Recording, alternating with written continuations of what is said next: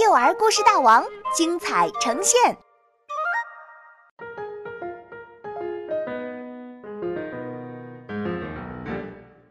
消失的村庄，作者王云，杭州神采飞扬娱乐有限公司版权许可。上期故事说到，马小龙想办法帮助黑白王国和彩色王国和好。让两国人民再也不受战争之苦。之后，马小龙和小伙伴们继续前进，寻找暗夜兽。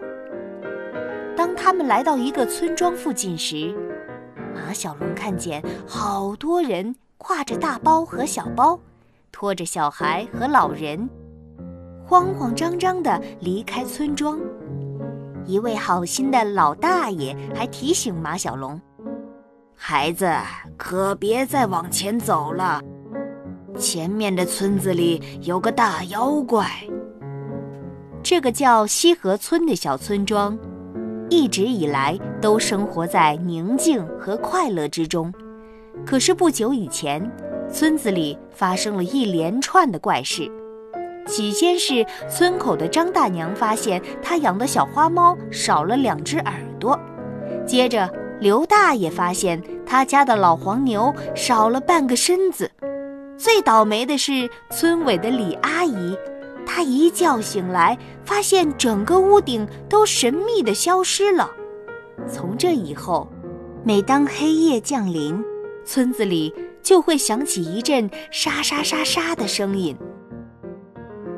第二天总会消失点什么，有时候是一小片菜地。有时候是一大片树林，还有的时候是半间屋子或者一根烟囱。村民们想了不少办法，甚至请了著名的侦探来调查。可是，这个妖怪像空气一样，来无影去无踪，连最最有名的大侦探也没办法。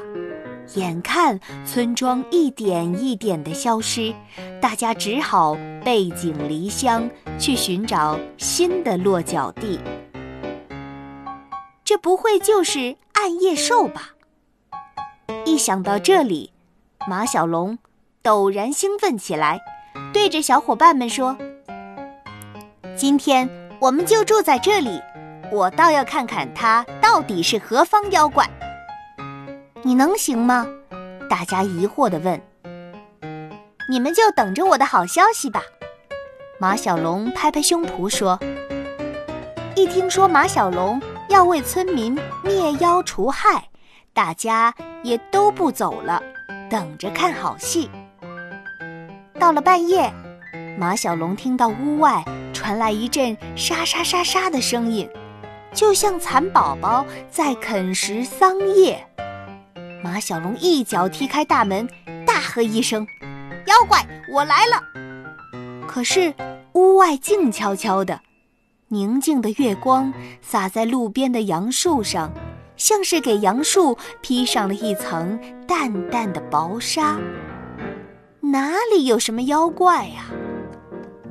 马小龙垂头丧气地往屋里走。突然，他发现其中一棵杨树在他的眼皮子底下，像冰激凌融化一样，一点一点地消失了。龙马拳，马小龙对着杨树消失的地方狠狠打了一拳，却扑了个空。沙沙沙沙，另一棵杨树也慢慢地消失了。沙沙沙沙，一片小池塘消失了。就像有一张看不见的嘴巴在慢慢吃掉村子里的东西，又仿佛有人拿着一块隐形的橡皮擦在慢慢擦掉村子里的一切。喳喳！突然，不知从哪儿飞出来一只麻雀。说也奇怪，这时沙沙声突然停止了。过了好一会儿，才又慢慢响起。麻雀在空中飞了一圈发现没有大树可以供它停歇发出难过的叫声。马小龙循着沙沙声在村子里走渐渐发现只要听见麻雀的叫声沙沙声就会停止。看上去这是一种害怕鸟儿的怪物害怕鸟儿的怪物。突然马小龙想到了一个好主意。